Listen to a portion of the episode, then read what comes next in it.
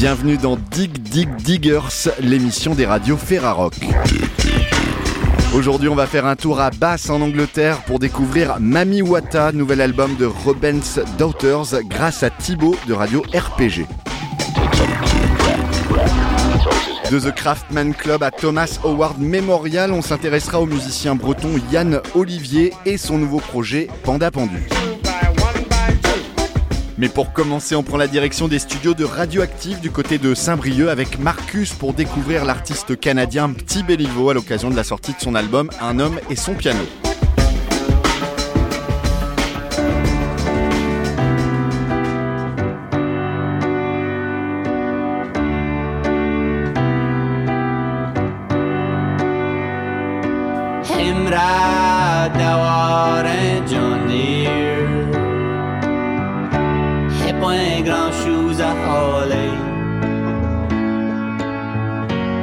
I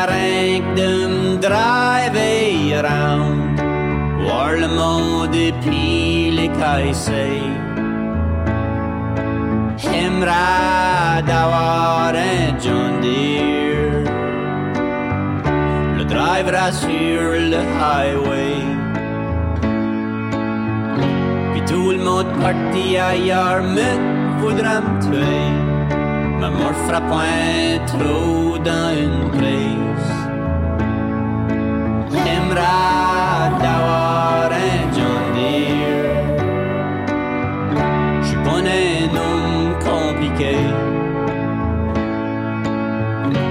J'aimerais que le monde ouais mon tracteur. Puis ils se disent oh ça c'est pas mal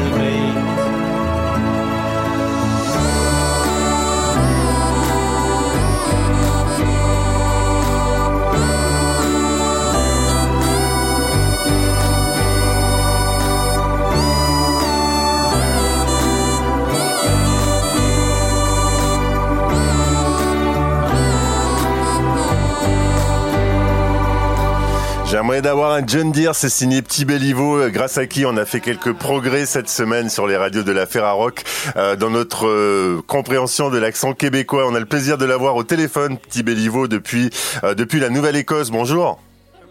Yes sir, comment ça va? Eh ben on est ravi de t'avoir et on est ravi de, de fêter cet album euh, puisqu'il nous a euh, beaucoup étonné, il nous a bien plu sur les radios de la Ferrarock que de par son originalité, cet album Un homme et son piano euh, paru chez euh, Bansin, on a la belle qu'on aime beaucoup. Puis ben on t'a on t'a découvert grâce à cet album. Est-ce que tu peux nous dire un petit peu d'où tu viens au-delà de, du côté Nouvelle-Écosse? Qu'est-ce qui t'a amené à faire de la musique, petit Béliveau um, Ben premièrement, je vais commencer en, en disant que le Canada, c'est énorme comme pays. Fait que entre la Nouvelle-Écosse et le Québec, c'est comme, euh, tu sais, un bon 13 heures de route sur l'autoroute. Euh, c'est vraiment très loin. Puis entre nous deux, c'est plus des anglophones, des anglais.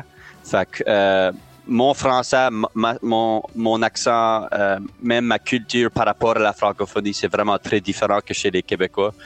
Pour moi, les Québécois sont, sont quasiment aussi aussi étrangers que, que les Français ils sont pour moi. Tu, tu, sais, comme c'est, c'est vraiment très différent. Euh, fait que euh, c'est ça. Moi, je viens. Comme au Canada, on a plusieurs populations francophones. Celui-là qui est la plus connue et la plus grande, c'est bien sûr les Québécois. Mais dans l'est du pays, sur le côté de la mer, on trouve des Acadiens surtout.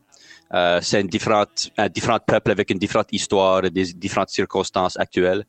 Fait que moi, je suis dans ce groupe-là, des Acadiens la, Nouvelle-Écosse, c'est euh, pas mal un des plus loin de, l'Est. Euh, Terre-Neuve, c'est un petit peu plus loin vers l'Est, mais tout ça pour dire, mettons que tu es à la France puis tu veux aller ouest vers le Canada, la Nouvelle-Écosse, c'est une des premières places que tu vas faire ça. vous pourrez tous venir chez nous avant d'aller au Québec si vous voulez.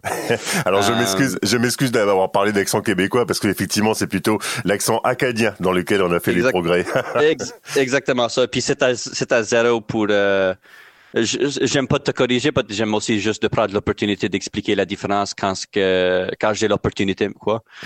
Mais c'est très bien, je te rassure, et ça nous fait ça nous fait plaisir parce que euh, rien qu'à t'écouter, je t'avoue qu'on a un petit frisson qui monte euh, parce que c'est quand même une sacrée histoire que celle de l'Acadie. Et, et, et, grâce à toi, on a aussi découvert cette scène musicale bah, qui est plutôt riche et, et originale. Est-ce que est-ce qu'on peut dire que Petit Béliveau c'est vraiment un artiste très unique dans son genre, euh, y compris en Nouvelle-Écosse, où tu représentes aussi quelque part euh, bah, toute cette culture là en, en, toi et dans ta musique? Um, pour moi je pense vraiment juste que comme le concept d'un artiste unique pour moi, c'est je sais même pas si c'est possible tout ça, tu sais.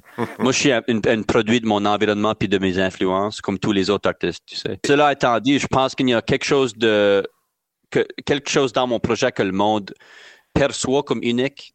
Puis je pense qu'ils le perçoivent comme unique parce que, comme par exemple, euh, mélanger du country et puis du bluegrass et puis du folk avec euh, des, des drum machines, des, des boîtes à rythme.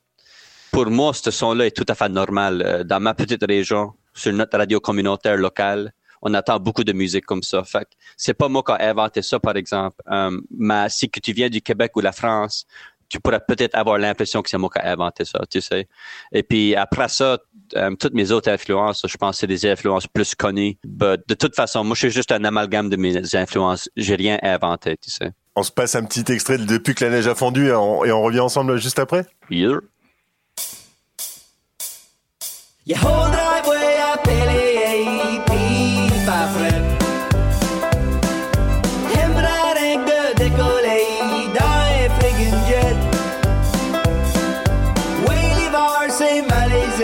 je suis plus worrié sur ça. Depuis que la neige a fondu. Tu parles, petit Béliveau, de cette influence country. On l'entend pas mal hein, sur ce sur ce titre depuis que la neige a fondu, country bluegrass d'ailleurs. Euh, c'est une musique extrêmement importante sur le continent nord-américain. En France, on s'en rend pas compte à quel point elle peut marquer euh, les oreilles des uns et des autres.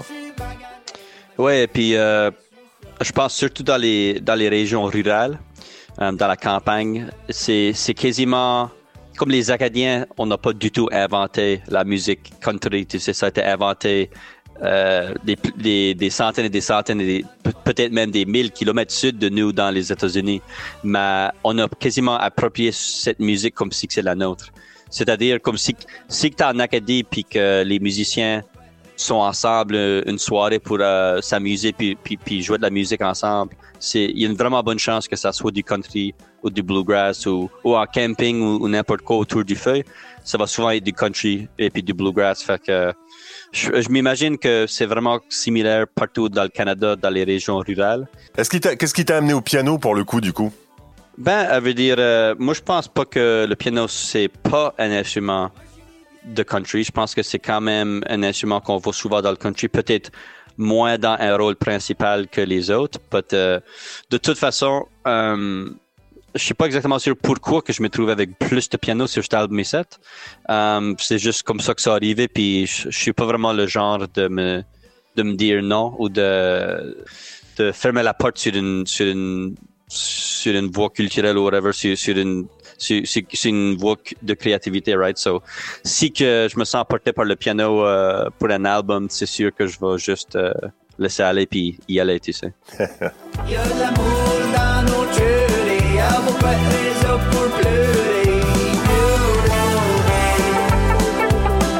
Alors il paraît que tout petit, tu avais trouvé euh, une collection d'albums de Jimi Hendrix qui t'ont un petit peu ouvert les ouvert euh, vers ce monde de la musique et de la guitare électrique. Le, je crois que le hip-hop a aussi été assez fondateur dans ta culture et dans ta formation musicale, petit Béliveau. Oui, euh, je veux dire, euh, dans la musique, j'ai beaucoup de grands héros et puis j'ai beaucoup de... Comme au fil des années, surtout quand je grandissais, il y a beaucoup d'artistes que j'ai découverts à des moments importants.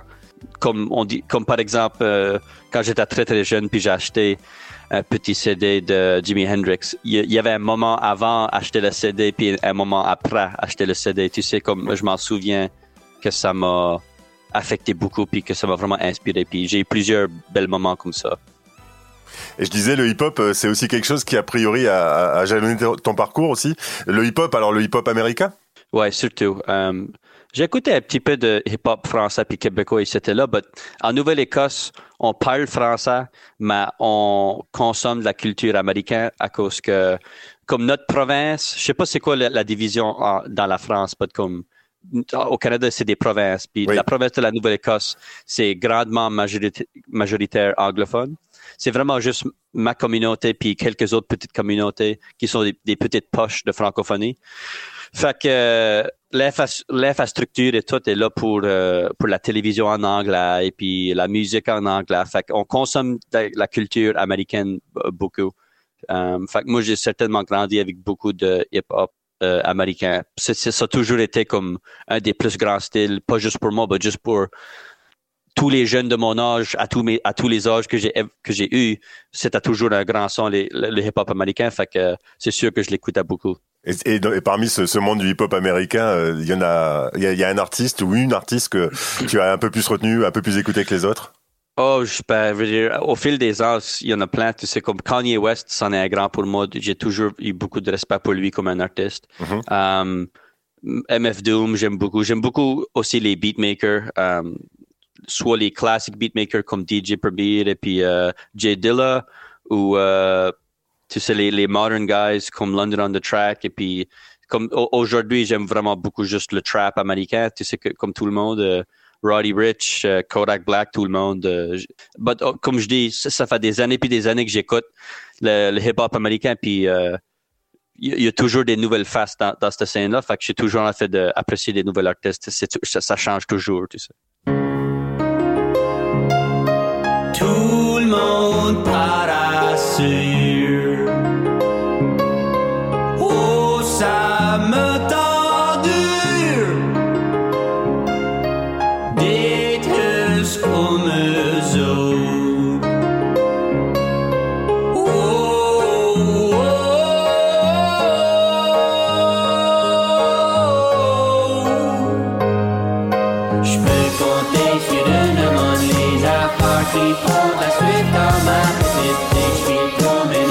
Comme un alien, Petit Béliveau, Petit Béliveau qui est avec nous euh, sur les radios de la Ferrarock pour fêter Un homme et son piano, l'album sorti chez Bon Sound Record le 1er avril. Euh, Petit Béliveau, il y a une rencontre qui apparemment a quand même euh, pas mal pas mal bouleversé ta, carrière musicale, c'est celle avec Arthur Como de, Radio Radio, qui est un groupe un peu mythique quand même.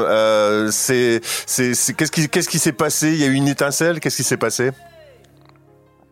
Ah, ben, veut dire, rendu là, c'est difficile à même m'en souvenir. Ça fait très longtemps que je connais Arthur à, à cette heure. Euh, moi, ça fait longtemps, comme depuis, euh, je sais pas, peut-être 15 ans de vieux ou quelque chose comme ça, que je fais des, des petites beats, euh, un peu plus beatmaker, puis DJ, puis plus côté musique électronique et toutes ces choses-là. OK. je, faisais, je faisais tout ça, puis Arthur a redéménagé à la baie Sainte-Marie après des années à Montréal. Puis vu qu'on vit dans une très petite communauté, fait que ça n'a pas pris longtemps pour qu'il découvre qu'il y a un autre petit jeune qui, euh, qui fait des beats et tout. Fait que rendu là, il a joué un petit peu un rôle de mentor et puis euh, et puis euh, moi j'étais comme l'apprenti, tu sais, puis on a fait des projets ensemble au fil des années. On a encore des amis. Il vient, moi j'ai un gym chez nous, un gym d'entraînement, puis il vient s'entraîner chez moi trois fois par semaine. On fait encore de la musique ensemble parfois, fait que euh, c'est ça. Je t'imaginais pas forcément sportif, mais euh, voilà, tu nous, tu nous montres ça. Je dirais pas sportif, c'est vraiment le seul sport que je fais. en tout cas, il y a beaucoup aussi, bah, évidemment, on n'a pas parlé encore des paroles, mais elles sont très originales. C'est vraiment ancré dans ton environnement. C'est un homme et son piano mais un homme qui raconte son pays, qui raconte son histoire aussi. Il y a beaucoup de joie de vivre, moi je trouve, sur cet album. Il y a beaucoup de, euh, j'ai envie de dire, c'est presque un homme heureux et sans piano, quoi. Ouais, ben, je veux dire, je pense pas que c'est pas pas différent par rapport à mes autres projets dans le sens que toutes mes toutes mes sorties de petits Béliveau, j'essaie que ça soit de la musique euh, je veux que ça soit de la musique qui, qui est à la base content puis qui rend les gens heureux, tu sais. En fait, euh, c'est bizarre que tu dis ça parce que tant qu'à moi, cet album ici, c'est l'album le moins heureux. Je dis pas pour une seconde que c'est pas heureux, mais euh, toute la création de l'album, l'écriture et la production, c'était tout durant la pandémie. Fait je trouve que la vibe content puis heureuse est beaucoup, est un petit peu moins évident par rapport à mon dernier disque, ma dernière disque, par exemple. Mais cela étant dit, elle, est quand même heureuse, mais euh, je trouve qu'elle est un petit peu plus, euh, un petit peu plus côté émotionnel ou whatever euh, par rapport à mon dernier disque. Alors ça doit être mon côté français parce que tu sais qu'ici on, on sourit avec aussi toujours un petit peu de tristesse et un peu de on a peut-être moins de joie de vivre qu'en Nouvelle-Écosse. Surtout en, surtout en Bretagne avec toute la pluie, n'est-ce pas? Ah mais, mais c'est on, on a on a quelques racines communes entre le Canada et la Bretagne, ça je, je suis pas très inquiet. Ouais, ben, euh, j'ai, en fait, j'étais à Belle-Île-en-Mer Ok. une fois et puis euh, c'était vraiment fou. euh, j'ai juste appris, comme avant, avant le voyage, que les Belle, les Belle-Île-en-Mer Iwa, je sais pas comment on les appelle, Les Bellilois. les ouais. Belle-Îlois, C'est les ça. Belle-Îlois, C'est ça. euh, beaucoup d'eux, c'est, c'est des Acadiens qui ont été déportés après la guerre en Canada. Fait qu'il y a beaucoup de Belle-Îlois qui sont nés, comme leurs ancêtres auront été nés en Acadie, en Canada, et, et là, déportés en France. Euh, Il y a même du, des gens là qui ont, qui ont des, des noms de famille acadiennes et tout. C'est, c'est fou. Bah, c'est une petite planète et c'était déjà le cas il y a, un siècle ou deux pour, euh, pour ce peuplement de, ce magnifique pays dans lequel tu vis. On se passe quelques notes de RSP, grosse pièce, tu restes bien avec nous évidemment. Comment ça va? Lundi matin, le vélo qui blast,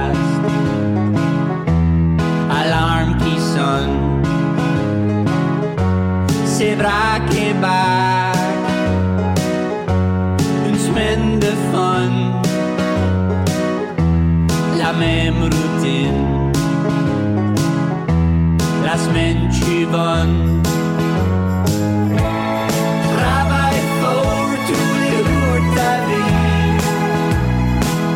Et là en laissant les notes country, ça- tu nous donnes presque envie d'aller travailler un lundi matin avec ce titre-là, petit Béliveau. Ben, je pense pas que c'est voulu. Euh, Celle-là, par exemple, c'est plus une chanson triste. C'est la, la première moitié de cette chanson-là qu'on vient d'entendre, c'était écrit par mon ami Michael Saunier. Euh, lui, il est dans un groupe appelé Peanut Butter Sunday, qui est vraiment excellent. Si vous voulez entendre d'autres musiques avec mon accent, Peanut Butter Sunday, c'est comme euh, beurre d'arachide dimanche, but, euh, traduit en anglais. Et puis, euh, c'est ça, la chanson parle surtout à propos de être forcé de travailler toute ta vie puis casser ton dos pour être capable de, de avoir une retraite quand t'es plus vieux, tu sais. Puis, euh, c'est surtout une histoire triste. J'essaie de le, avec le deuxième motif de la chanson, le rendre un petit peu moins triste puis un petit peu plus euh, reconf- réconfortant d'une manière. Mais tu veux dire, c'est pas un concept qui est qui est heureuse à la base. Tu sais, c'est c'est- c'est Mais- quelque chose que beaucoup de monde vit. Euh, ben, en fait, pas mal tout le monde vit ça. Puis euh, c'est sûr que c'est euh, Mais c'est la force finalement de, de cet album aussi, c'est de raconter des histoires. Et je te rejoins, il y a des choses un petit peu tristes, mais enfin tristes en tout cas, euh, un peu nostalgiques, mélancoliques, etc. Mais tu le dis avec tellement, la musique est assez gaie, la musique est assez euh, assez entraînante. On peut presque danser sur certains, enfin, on peut danser même sur certains titres. C'est vraiment la force de ce, cet homme et, et son piano, quoi. Euh, Ben, en fait, je pense que tu l'as bien dit. Pour moi, ça, c'est exactement la force, justement, de le country ou de le bluegrass. C'est des chansons qui sont tristes, mais la musique est joyeuse. C'est, vraiment commun dans le country. euh. si tu te laisses pas écouter les paroles, tu auras l'impression que la chanson est très heureuse, puis là, tu écoutes les paroles, puis euh, souvent, c'est vraiment, vraiment déprimant. Pas, mes chansons en particulier tellement que ça, mais comme du, country à la base, c'est souvent ça, la formule. So, euh, c'est ça, je veux dire, euh, c'est quasiment d'une façon bizarre, c'est comme célébrer la tristesse de tous les jours. Tu sais, c'est ce qu'on trouve dans le country très souvent.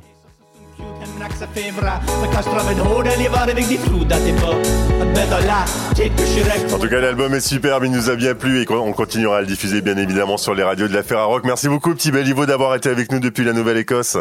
Merci à vous autres pour l'opportunité. Et l'album euh, est paru chez Bon Sound, un très très bon label qu'on aime beaucoup évidemment. Un peu de Québec quand même finalement sur cet album. ben, ouais, ça veut dire toute mon équipe est au Québec et puis euh, il y, a, il y a- il y a pas de musiciens québécois, mais euh, toute mon équipe de record label et tout, ça va, ça va du Québec. Fait que euh, much love to Québec. Pour accomplir ma money quest. Lui, il en haut de la terre, en haut de la mer. Avec une belle grosse Et on reste dans les studios de Radioactive pour parler du musicien breton Yann Olivier de son nouveau projet Panda Pendu.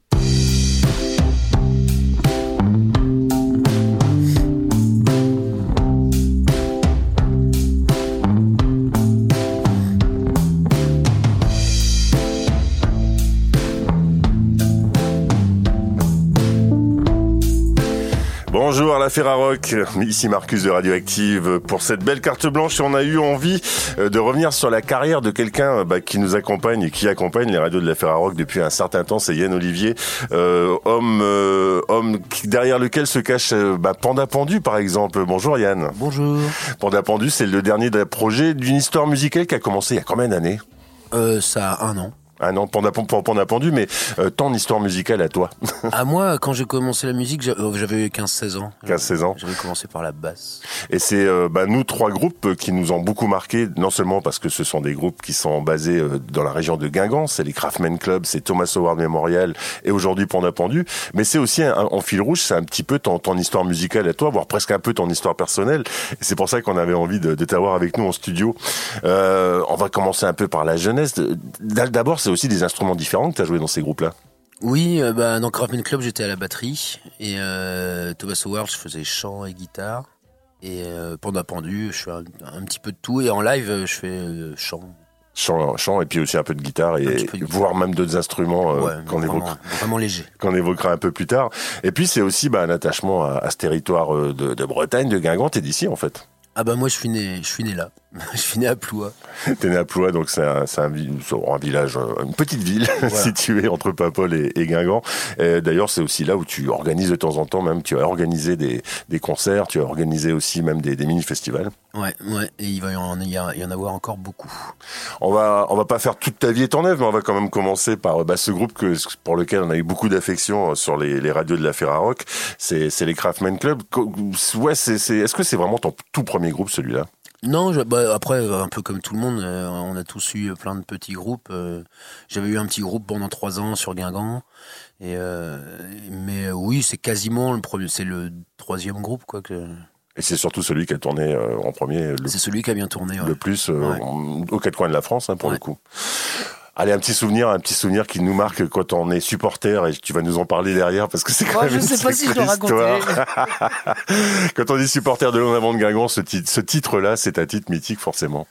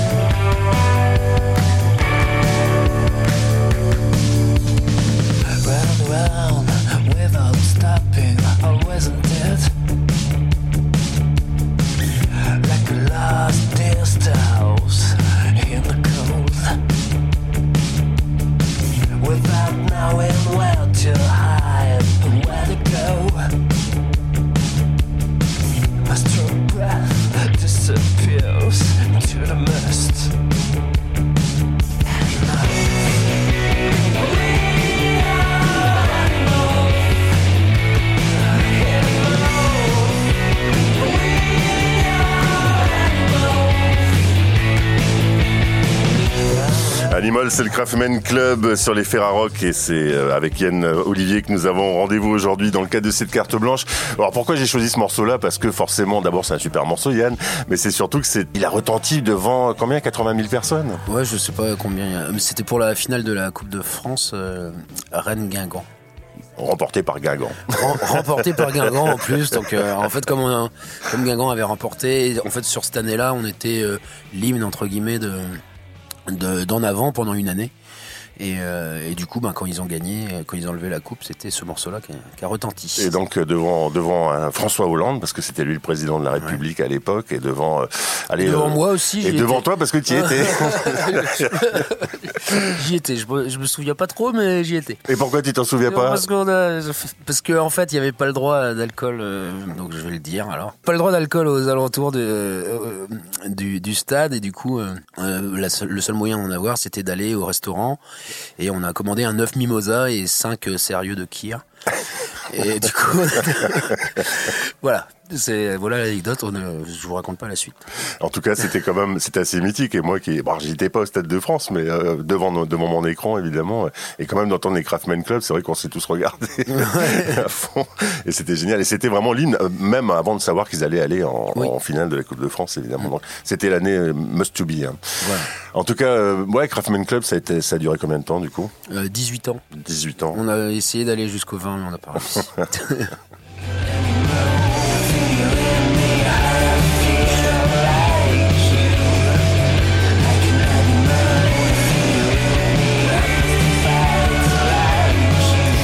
Est-ce que vous avez été étonné quand même euh, Et après, on va passer évidemment à la suite avec Thomas Howard. Mais est-ce que ça vous a quand même surpris de, parce que on peut le dire, la, Bretagne c'est une terre de rock and roll, mais pas que. Hein, c'est quand même une terre où, le rock reste quand même un endroit. Il faut un peu l'affirmer. En tout cas sur sa partie ouest. Ça vous a surpris le, fait que ça cartonne autant finalement? Parce que ça a bien marché quand même les Craftmen. Bah en fait, on s'est pas posé de questions. Tout allait, euh, tout allait comme ça, euh, tout seul. On, on a commencé en 2000, on a fait des tremplins comme tout le monde. Et euh, voilà, je pense que les gens, euh, ce qui impressionnait Krafen Club, euh, enfin, enfin, tu me comprends, c'était voilà, on, on faisait les fous sur scène, on, on cassait un peu tout à la fin. Et, voilà, moi c'est vrai que je vois un groupe qui casse tout à la fin, je fais waouh, putain c'est quoi ce truc? Et euh, je pense que voilà, c'est ça s'est fait au bouche à oreille quoi. Et c'est pas d'une vue de l'esprit. Hein. C'est vrai que ça se finissait souvent, la batterie elle volait en éclats. euh, Bah ouais, c'était parce qu'on voyait pas comment faire autrement. Et donc ça, ça a duré, bah voilà, un groupe qui a duré 18 ans, comme tu le dis, qui a eu une belle carrière. Et puis, bah suite, euh, bah à ce qui arrive à pas mal de groupes, c'est-à-dire une séparation en bon terme. hein, D'ailleurs, Oui, pas de oui, souci là-dessus. Tu nous as vraiment surpris avec un contre-pied total avec Thomas Howard Memorial, euh, parce que là, on passait dans un univers totalement différent, un univers beaucoup plus euh, inspiré, moi, du psychédélisme, de Pink Floyd. Hein, c'est revendiqué, Ouais. tu nous l'as souvent dit. Ouais, ça a été un sacré virage quand même. Ouais, mais encore une fois, ça s'est fait dans la continuité. C'est-à-dire que en plus, euh, c'était vraiment un side project de, de Craftman. On a commencé en 2010. Mais euh, c'était la continuité et, euh, et en fait, euh, on, ça a quand même gardé le côté un peu sombre que Craftman a aussi.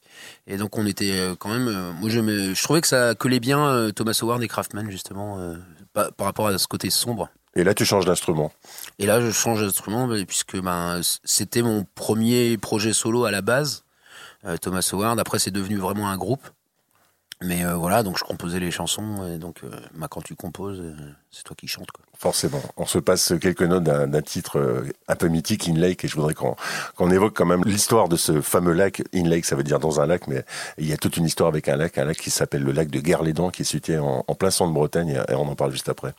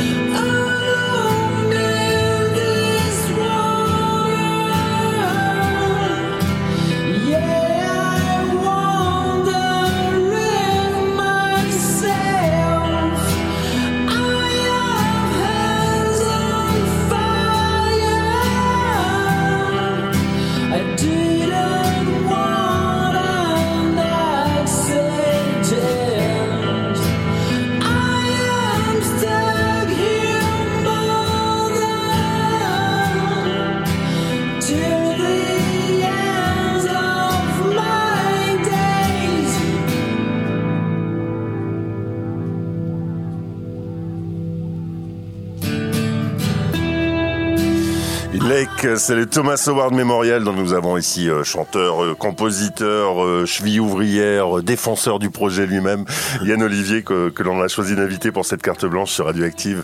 Euh, ouais, je disais, c'était quand même. Alors d'abord, c'est un morceau où il y a beaucoup de, ouais, il y a beaucoup d'intimité, moi je dirais, dans, dans Thomas Howard et, et dans ce que tu, euh, dans ce que tu proposais à travers ce groupe, Yann. On disait Pink Floyd et c'est vrai que tu- moi je m'en rappelle d'avoir, bah, à l'époque défendu cet album aussi sur les, les Ferra Rock. Tu disais c'était un peu notre live à Pompéi à nous. Pourquoi c'était un live à Pompéi, Céline Lake? Parce qu'il a été clairement euh, inspiré du live à Pompéi. On a tout, euh, tout fait pareil un petit peu. Enfin, pas tout, mais on a essayé de suivre euh, un truc. Même le, le fait de mettre les horaires, les horaires, c'est ce qu'ils ils le font. Enfin, ils mettaient part one, machin. Enfin, on a, on s'est vraiment inspiré de ça. Et euh, Donc on rappelle, hein, pour les plus jeunes, le live à Pompéi, c'est Pink Floyd, c'est un live où il y a personne. En fait, ils Ouais. sont à Pompéi, de- sur à Pompéi, et il y a, y a pas, il y a, il y a vraiment personne, et ça vous a même emmené jusqu'à réaliser un film carrément, quoi. Voilà. Et euh, on a- quand le lac de Guerlédan a été euh, asséché, euh, ben, Ce qui arrive tous les 40 ans à peu près. Hein. euh, 30 ans et maintenant 80. Ouais. Et, euh, et en fait, c'est assez marrant parce que no- notre producteur euh, Julien Bain, il, il m'a appelé, il me fait, t'as vu, il y y a le lac de Guerlédan qui va s'assécher. Et puis moi, j'étais devant le journal et je fais, ouais, on, on essaye de le faire. Ouais, ok, allez, on le fait. Bah, grâce à Julien aussi, euh, on a pu faire ce, ce projet qui était assez fou. Fou, euh, fou, et même presque à la limite du dangereux, parce que le film, il a fallu quand même, je m'en rappelle, emmener euh, tout, le matériel au fond du lac, qui était quand même un lac, donc un petit peu humide, quoi. Ouais, c'était un petit peu humide et puis c'était surtout très lourd. euh, on a descendu un piano, enfin, c'était euh, assez, euh, ouais, c'était difficile. Mais il y avait une excitation. euh, on commençait de jour et on finissait de nuit. On commençait de nuit et on finissait de jour, donc ça a été vraiment une nuit au fond du lac. Et euh, ouais, il y avait une excitation qui était euh, assez particulière en fait. Il y avait combien de personnes sur ce Ouais, tournage Bah, on était peut-être une vingtaine en tout, quoi. C'est énorme, hein. Personne donc au fond d'un lac asséché, un lac qui était temporairement asséché, puis ben de la condition réelle finalement, parce que vous étiez obligé de faire un live en, en condition, en temps réel, c'est ça que je veux dire. Oui, voilà, en fait, euh, c'était avec Nicolas Charles, euh, d'ailleurs, qui a réalisé. On faisait deux morceaux. Euh, enfin, on jouait deux fois le morceau pour, euh, pour avoir le, les bonnes prises, quoi. Pour, euh, et voilà, et on a tout euh, continué comme ça pendant la nuit, quoi. Y compris descendre la barbe, parce que c'était, il y avait une immense barbe. Ah oui, oui, on a descendu la barbe aussi. ouais. Un petit mot quand même aussi, hein, c'est une fidélité avec au moins un, un musicien. Éloigne Gégat. Euh, ouais, je dis euh, une fidélité parce qu'on le retrouve aussi avec Panda Pendu, on le retrouve Ouais. aussi euh, bah, à l'époque avec euh, avec Thomas Howard. Comment comment vous avez matché ensemble? Est ton guitariste, pardon. Éloigne, c'est assez marrant parce que euh, bah, déjà, je le considère un petit peu comme mon petit frère. Mais, euh, ça va devenir un peu le grand frère de tout le monde. Je pense que c'est quelqu'un qui euh, c'est un génie. je lui dis tout le temps, t'es un génie. Et, euh, et donc voilà, mais c'est quelqu'un qui va faire entendre parler de lui. euh. Mais c'est marrant pour l'anecdote. euh, il est aussi dans un, des premiers clips de Craftman Club. euh, c'est le Gary Blood. Si tu euh, regardes le clip Gary Blood de Craftman Club, bah, c'est lui le personnage principal. D'accord. Et il avait euh, 15-16 ans à l'époque et on s'est connus comme ça. Et c'est parce que aussi il faisait euh, à 15 ans, il était déjà dans les cafés-concerts à faire de la basse. euh. donc c'est quelqu'un qu'on connaissait euh, par sa gentillesse et son talent. Et, euh, et voilà, et au final, il m'accompagne depuis depuis plein d'années en fait. Malgré aussi, enfin malgré, il fait aussi des side projects, hein, Eloane, euh, Ouais. comme Elkescape notamment, un très bon groupe. Et Scopiton Cisco euh, qui Scopiton sortira un album, euh, je crois, à la fin de l'année. Donc euh, ouais, une fidélité, une fidélité musicale et, et puis ouais, une véritable amitié. Et ça, c'est toujours important. T'aimes bien aussi t'entourer de, de personnes talentueuses aussi. Ça, ça aussi, c'est un peu une marque de fabrique. Bah c'est marque de fabrique, je sais pas. C'est surtout que je conçois pas la musique tout seul. Alors je sais pas si c'est une question de niveau ou machin, mais euh, moi la musique ça a toujours été euh, jouer avec les copains et euh, et voilà même avec Panda Pendu en live bah, avec Greg Perrochon et Thomas Carbrat. Voilà c'est vraiment une histoire de, de copains aussi. Et ça, c'est essentiel. C'est comme ça que ça, ça nous donne, ça nous donne des albums étonnants et toujours assez originaux avec du, du smile dedans aussi, parce qu'il y a quand même du smile. Même si bon, effectivement, Thomas Howard, il y a un petit côté sombre. Il y a un côté cathartique aussi finalement dans toutes ces démarches-là musicales. Ouais après je ouais je sais pas je, je, je sais pas trop quoi. En tout cas, Thomas Howard, c'est pareil, ça a duré combien de temps, Thomas Howard Ça a duré 10 ans, quoi. 10 ans aussi, ouais, avec à peu près le même personnel? Oui, alors donc il y avait, euh, il y avait Eloane à la guitare, Vincent Roudot à la basse, il y a eu Camille à la batterie euh, pendant 8 ans, et après Thomas qui a remplacé les, les deux dernières années. Et toi qui venais de la batterie, justement, c'était pas compliqué? T'avais pas forcément envie de donner des directions, etc. Tu laissais faire? Non, parce que justement, chaque personne a- a- apporte son truc, en fait. C'était euh, vraiment Thomas Howard, c'était vraiment, on jouait. À chaque fois, il sortait, euh, il sortait quelque chose de bien pour nous, en tout cas. Et c'était, on se posait pas de questions. Personne disait à l'autre, euh, fais ci, fais ça. Ça, ça, ça allait tout seul, quoi. Alors je le disais aussi tout à l'heure quand même, je reviens sur euh, aussi tes activités parallèles parce que tu es musicien mais tu travailles aussi dans le monde de la musique, tu as même une, entreprise qui, fait euh, qui fait de l'affichage, hein, on peut le dire. C'est important aussi de pouvoir toucher à tout comme ça parce que ça fait partie de ton personnage Yann.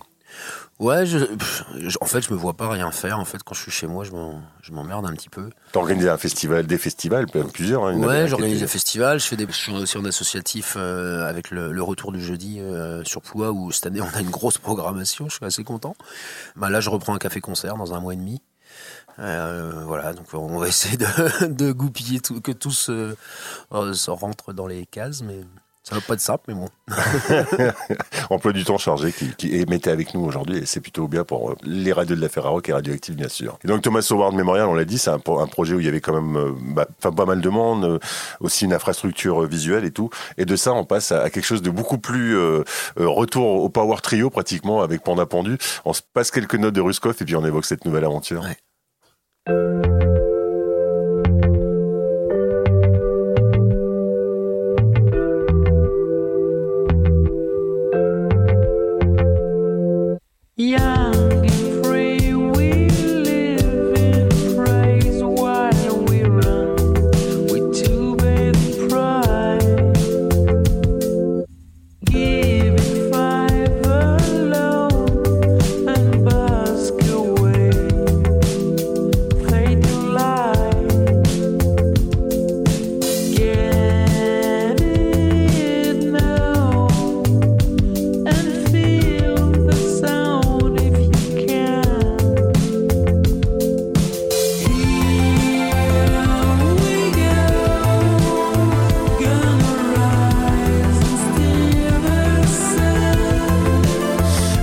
Ruskov, Panda Pendu, Yann, c'était, euh, alors c'est presque un virage, je le disais tout à l'heure, mais c'est aussi un virage smile, c'est un virage pop, euh, pop, pop lumineuse pour prendre un terme qu'on utilise assez, assez facilement, mais c'est vrai qu'il y a vraiment de ça euh, dans, dans Panda Pendu. C'était quoi? C'était justement pour revenir à quelque chose d'un peu basique, euh, jouer basse batterie, euh, guitare, chant euh, et, et quelques petites bricoles à côté. C'était une envie justement de revenir à un peu de légèreté? Ouais, c'était exactement ça. Et puis à revenir à mes instruments, au final, euh, moi je suis, je suis batteur et bassiste. Et, euh, et c'est vrai que je me suis dit, ben, je veux mettre en avant euh, basse batterie, même si là, il y a beaucoup de claviers. Et je suis pas claviériste du tout. Mais euh, voilà, le truc c'était avoir des bonnes lignes de basse, des, des bons rythmes de batterie. Et puis, euh, C'est un petit mélotron, hein, c'est ça qui est derrière. ouais, bah, il y a Mélotron, après il y a plein de, il y a du Juno, il y a plein de trucs. T'as bien le studio? T'as bien passé du temps en studio? C'est pas spécialement, euh, pas spécialement ça. Euh, c'est, euh, j'aime bien euh, trouver les, trouver les mélodies, etc. Je passe pas de temps, de temps en studio. euh, tout, tout ce qui est du EP et l'album a- qui arrive, c'est à chaque fois que des one shot. En fait, c'est, je balance un truc et euh, c'est soit ça le fait, soit ça le fait pas. Et euh, Parce que par exemple Thomas Howard, l'album, vous aviez vraiment pris le temps de- d'enregistrer en studio, presque de louer un studio, ça avait... Ça, c'était différent. C'était euh, vraiment une démarche euh, artistique entre guillemets. Euh, toujours pareil, un petit peu à la- inspiré de Pink Floyd. C'était vraiment s'enfermer pendant cinq semaines dans un studio et, et composer et que au bout de cinq semaines, il y a un album quoi. Je, je voulais euh, vraiment faire cette démarche de, des groupes des années 70. euh, ils faisaient tous ça comme ça. Ouais. Et en cinq semaines, on a eu un album. euh, Pas besoin de faire plein de répétitions toutes les semaines et machin. Ça coûte cher, hein, tout ça, quand même. ça coûte cher, mais c'est euh, voilà, j'ai j'ai fait un, c'était un trip, euh, c'était un rêve de, c'était un vieux rêve quoi, de faire. Euh, C'est pas mal. C'est- aussi ça qui te caractérise, euh, cher Yann, c'est que t'aimes bien aller un peu au bout de tes rêves quand même. Pendant pendu, tu l'as dit, euh, bah, c'est une, une autre facette du rêve musical en tout cas. Bah, un EP est sorti, un album euh, se profile à l'horizon, toujours chez Upton Park? Ouais ouais ouais, on- enfin je sais pas en fait. S'ils sont d'accord. S'ils sont d'accord, oui. Mais euh, ouais, pour Napendu, bah, c'est c'est un peu un peu différent. C'est beaucoup plus joyeux. En tout cas, c'était euh, Je voulais, euh, j'en avais marre un petit peu de baisser la tête. Et, Ouais. et, euh, c'est un peu Maxwell qui, Maxwell Farrington qui m'a fait relever la tête et, et Fabien Miglior aussi, qui est un réalisateur euh, brestois. Qui... Maxwell qui, qui t'a un petit peu donné des petits conseils d'accent anglais, c'est toujours bon à prendre. Ouais, ouais, voilà, il m'a donné des conseils d'accent anglais, il m'a aidé à écrire des, des textes, et puis c'est, ouais, il m'a motivé surtout. En fait, c'était, euh, c'était pendant le confinement. et moi, je, voilà, comme un peu tout le monde, un peu down, et puis ce mec-là, il te, te transmet de, de la joie. Et euh, je pense que je l'aurais pas rencontré, il n'y aurait pas eu Panda Pendu. Bah, ça aurait été dommage parce que nous on aime bien et puis on, on continue évidemment à suivre l'aventure. Merci infiniment Yann d'être venu avec nous ce midi, ce Merci. midi, ce matin, cette journée en tout cas pour cette carte blanche euh, ici à Radioactive et puis bah, Panda Pendu on attend l'album.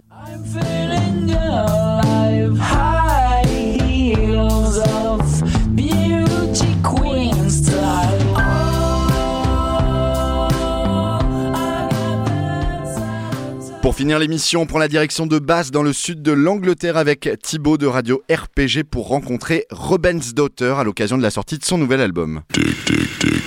Nous sommes au téléphone avec Ruben du groupe Rubens Daughters, dont l'album est sorti le 1er avril sur le label Microculture. Ruben, bonjour. Peux-tu nous expliquer d'où vient ce nom de groupe? So Ruben's Daughters was an office joke. I used to work for a record company, and uh, I built a tour circuit around the country.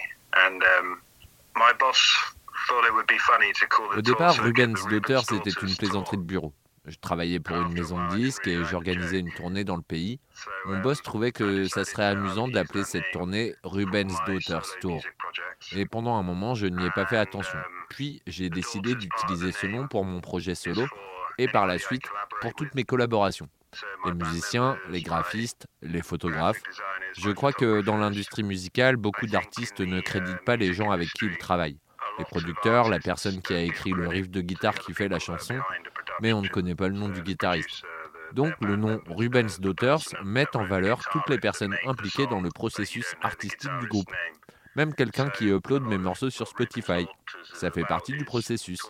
Chaque personne est importante et le mot Daughters regroupe toutes ces personnes. Cela signifie aussi que je peux faire un concert avec six musiciens ou juste avec Anna, la chanteuse, ou seulement le percussionniste. À chaque fois, nous pouvons jouer sous my ce nom sans aucun problème. they, they're part of the process, and um, I think all those people are really important. So yeah, the daughter's name covers everybody that I'll ever work with, and it means that I can do a show with my six-piece band, or my, or just with Hannah, who's the vocalist in the band, or maybe just with the percussion player. It means I can go and perform under that name um, without any issues. Ton premier groupe s'appelait Porte Erin dans les années 2000 avec ton frère, entre autres. Quels souvenirs gardes-tu de cette époque? Wow. Um, we toured a lot. So many shows. I think the first year of the band, we played 90 shows. And I think one of my memories is that that was a time when you Nous avons énormément tourné, tellement de concerts. Je crois que la première année, avec le groupe, nous avons fait over the 90 phone. concerts. Et je crois qu'un de mes souvenirs de cette époque est que c'était une période à laquelle on pouvait appeler une salle de concert et obtenir une date pour son groupe au téléphone. Même pas besoin d'envoyer la musique, parce que l'Internet était encore à ses débuts et les artistes utilisaient des vieilles techniques en envoyant des CD et des biographies imprimées. Aujourd'hui, il n'y a plus besoin de faire ça. Aussi, j'étais très inspiré par Jeff Buckley et j'écoutais le live à The Olympia en boucle. Et tous les gens qui voulaient entrer dans le groupe ou collaborer avec moi devaient regarder le DVD de Jeff Buckley à Chicago. S'ils aimaient, ils rentraient dans le groupe et s'ils n'aimaient pas, ils ne rentraient pas dans le groupe. J'étais vraiment très inspiré par Jeff Buckley à l'époque. Je voulais travailler dur et je crois que les premières années ont établi un standard de ce qu'est pour moi une année difficile en musique.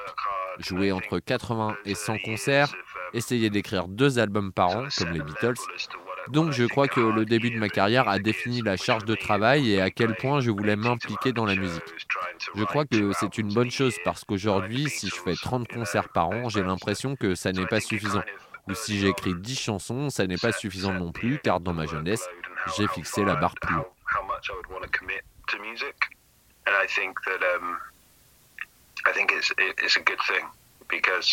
It means now if I only play 30 shows a year, which I, I don't feel that I've played enough, or if I've only written 10 songs, I, that doesn't feel enough. because I've always, when I was young, I set the level. Entre tes débuts et ceux de Rubens Daughters, comment as-tu employé ton temps So I've always kind of worked within music jobs. Um, I worked at a record store for four years. That's where I feel that I, you know, expanded on my knowledge of music and um, really understood a lot of different genres. Um, J'ai toujours travaillé dans le monde de la I've musique. J'ai tenu un magasin de disques pendant 18. 4 ans, c'est comme ça que j'ai pu étendre mes connaissances music musicales, découvrir et uh, comprendre de nombreux styles différents. J'ai travaillé aussi pour des maisons de disques, um, j'organise des concerts depuis que j'ai 18 ans, et je crois que ça a massivement façonné ma musique parce que j'ai côtoyé tellement de groupes et j'en ai vu tellement qui s'y prenaient mal que j'ai énormément appris en les observant sur scène. La manière dont ils se présentent, dont ils se comportent, des choses comme ça. Je sais en les observant si ça va marcher ou pas, et c'est gravé dans mon esprit. J'ai aussi travaillé comme tourneur pour de nombreux groupes au Royaume-Uni, et tous mes boulots ont toujours tourné autour de la musique. Au final, ça a grandement influencé ma façon de composer. Ça veut dire aussi que j'arrive à vivre de la musique, même quand je n'ai pas de guitare avec moi, et me sentir exister artistiquement quand j'envoie des mails à des producteurs ou quand je discute avec un artiste de son nouvel album. Et ça, ça me maintient en vie.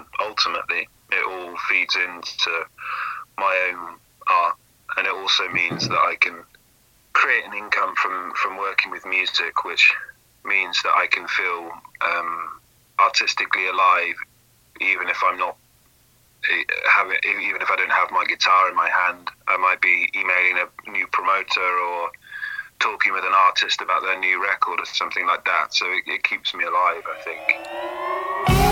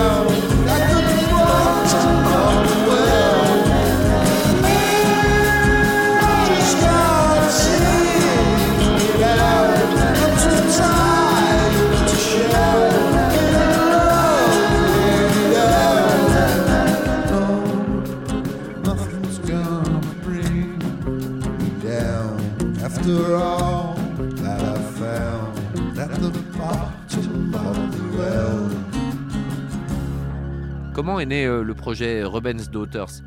The year leading up to deciding that Ruben's Daughters was going to be a project, I, I was working with a label. I was an agent for 12 bands. I was looking after the.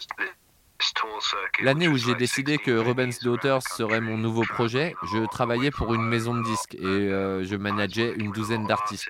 On faisait une tournée à travers tout le pays et de voyager loin de chez moi avec tous ces artistes, j'ai commencé à être un peu jaloux du temps et du soutien qu'ils avaient pour écrire. Alors j'ai commencé à noter mes idées dans mon téléphone. Et puis j'ai découvert quelques artistes et quelques albums qui m'ont fait réaliser que je devais rassembler ces idées et en faire un album de Rubens Daughters. Ou au moins en faire des chansons. Je venais de terminer un album de Porterine que j'avais passé trois ans à écrire, et en rentrant chez moi, après deux semaines d'enregistrement, on aurait pu penser que j'allais être satisfait d'avoir été aussi créatif, content d'avoir un nouvel album. Mais en fait, c'est ce soir-là que j'ai commencé à écrire l'album de Rubens Daughters, parce que je savais que même après trois ans, il manquait quelque chose dans cet album de Porterine. Donc c'est bizarre, mais en rentrant chez moi ce soir-là, j'ai commencé à écrire un nouvel album. Puis il y a eu le confinement, donc j'ai eu du temps libre, et ça me venait naturellement. À la moitié du disque, j'ai réalisé que c'était un disque, alors qu'au départ ça devait être une démo ou quelques chansons. Et puis assez rapidement, au bout de quelques mois, j'ai compris que c'était plus que ça, quelque chose de spécial. Donc j'ai terminé l'album.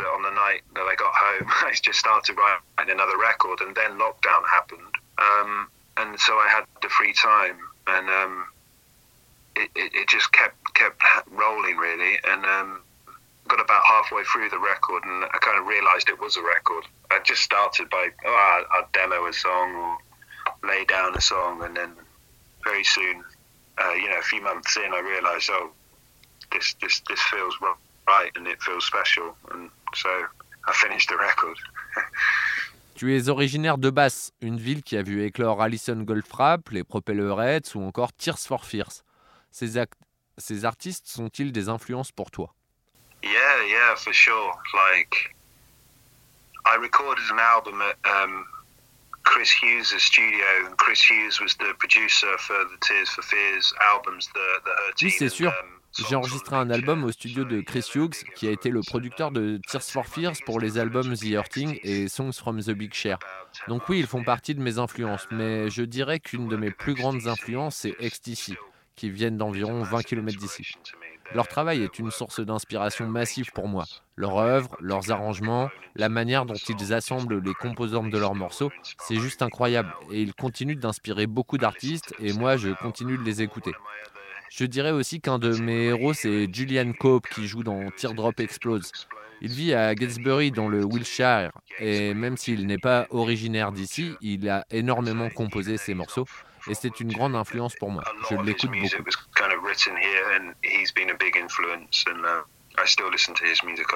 uh, À quoi ressemble la scène musicale de basse comparée à d'autres villes anglaises?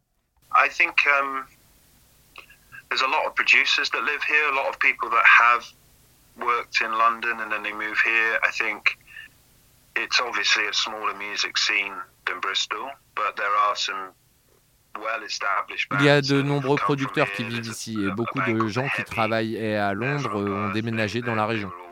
Évidemment, la scène est plus petite qu'à Bristol, par exemple, mais il y a beaucoup d'excellents groupes implantés par ici. Il y a The Heavy, par exemple. Mais oui, la scène est plus petite. Mais je dirais qu'en termes de création et d'écriture, la scène de Bristol est plus focalisée sur le son, avec ses groupes de post-rock ou ses groupes de jazz, avec des musiciens incroyables, mais c'est plus centré sur le son et la musicalité. Alors qu'à Basse, les groupes sont plus concentrés sur leur texte, leur façon d'écrire, de quoi parlent leurs chansons et leur identité en tant qu'artiste. Alors ils sont moins nombreux, mais il y a beaucoup d'artistes talentueux dont on ne sait pas forcément qu'ils viennent de la région, mais ils sont très connus ailleurs. Il y a aussi une excellente scène avec des groupes de rock, de post-rock, beaucoup de groupes psychédéliques, dont les membres jouent aussi tous dans d'autres groupes. C'est un petit niveau, mais c'est cool. Encore une fois, euh, pas aussi important qu'à Bristol, mais je dirais qu'après avoir vécu dans la région, puis déménagé près de Bristol, je n'y retourne quasiment plus. Bass produit plus de songwriters et d'artistes solos, tandis que Bristol produit plus de musiciens et de groupes qui ont un son à eux, comme Portishead, Massive Attack, Four Rooms, The Brackish, les Evil Asses, qui sont plus dans un monde musical commun. It seems that it, Bath seems to produce more sort of songwriters and artists, and Bristol seems to produce more musicians and bands that have a sound like, you know, your Portishead, your Massive Attack, Thought Forms, um, the Brackish, um, the Evil Us's. They're all kind of in a similar kind of world musically. Ton album est sorti le 1er avril, quelles sont tes attentes I think a lot of things that have happened have already exceeded my expectations. You know, the the support from um, the French music. Je pense que beaucoup de choses se sont déjà passées qui dépassent mes espérances. Le soutien des fanzines, des blogs et de la presse musicale française a été extraordinaire. J'ai toujours pensé que notre style musical était parfaitement adapté pour un foyer français. Et il semble que ça soit le cas. Donc c'est très enthousiasmant. Et aussi, euh, je suis sur le même label euh, d'un artiste qui m'a énormément inspiré, Manny Walters. Donc c'est presque irréel et aussi totalement utile pour moi que mon disque soit sur le même label qu'un album qui m'a inspiré pendant un an et demi. J'ai contacté plus de 500 labels et quand Microculture m'a fait son retour, c'était comme waouh. Mon album va être à côté d'un album qui a été une inspiration majeure pour moi et c'est comme si la boucle était bouclée. Ce qui doit arriver arrive et là c'est que du positif donc je ne vais pas attendre beaucoup plus. C'est génial et il faut qu'on vienne faire plus de concerts en France. J'en ai vraiment envie car ce sont des super concerts. Euh, je suis aussi très reconnaissant que la Ferrarock ou FIP jouent mes morceaux. En tant qu'artiste, c'est incroyable pour moi que nos titres soient diffusés sur les ondes françaises et je crois que j'ai vraiment très envie de venir vivre en France. because it's uh, it's quite it's a fun show, and there's six of us, you know I think that would be really fun to um, to to do that. Um, I'm very grateful with like you know the work with Ferro Rock and uh, FIP. You know to get plays on these stations is for me as an artist to know that my music's on the airways of France is is, is, is just incredible, and, and you know I kind of want to move to France.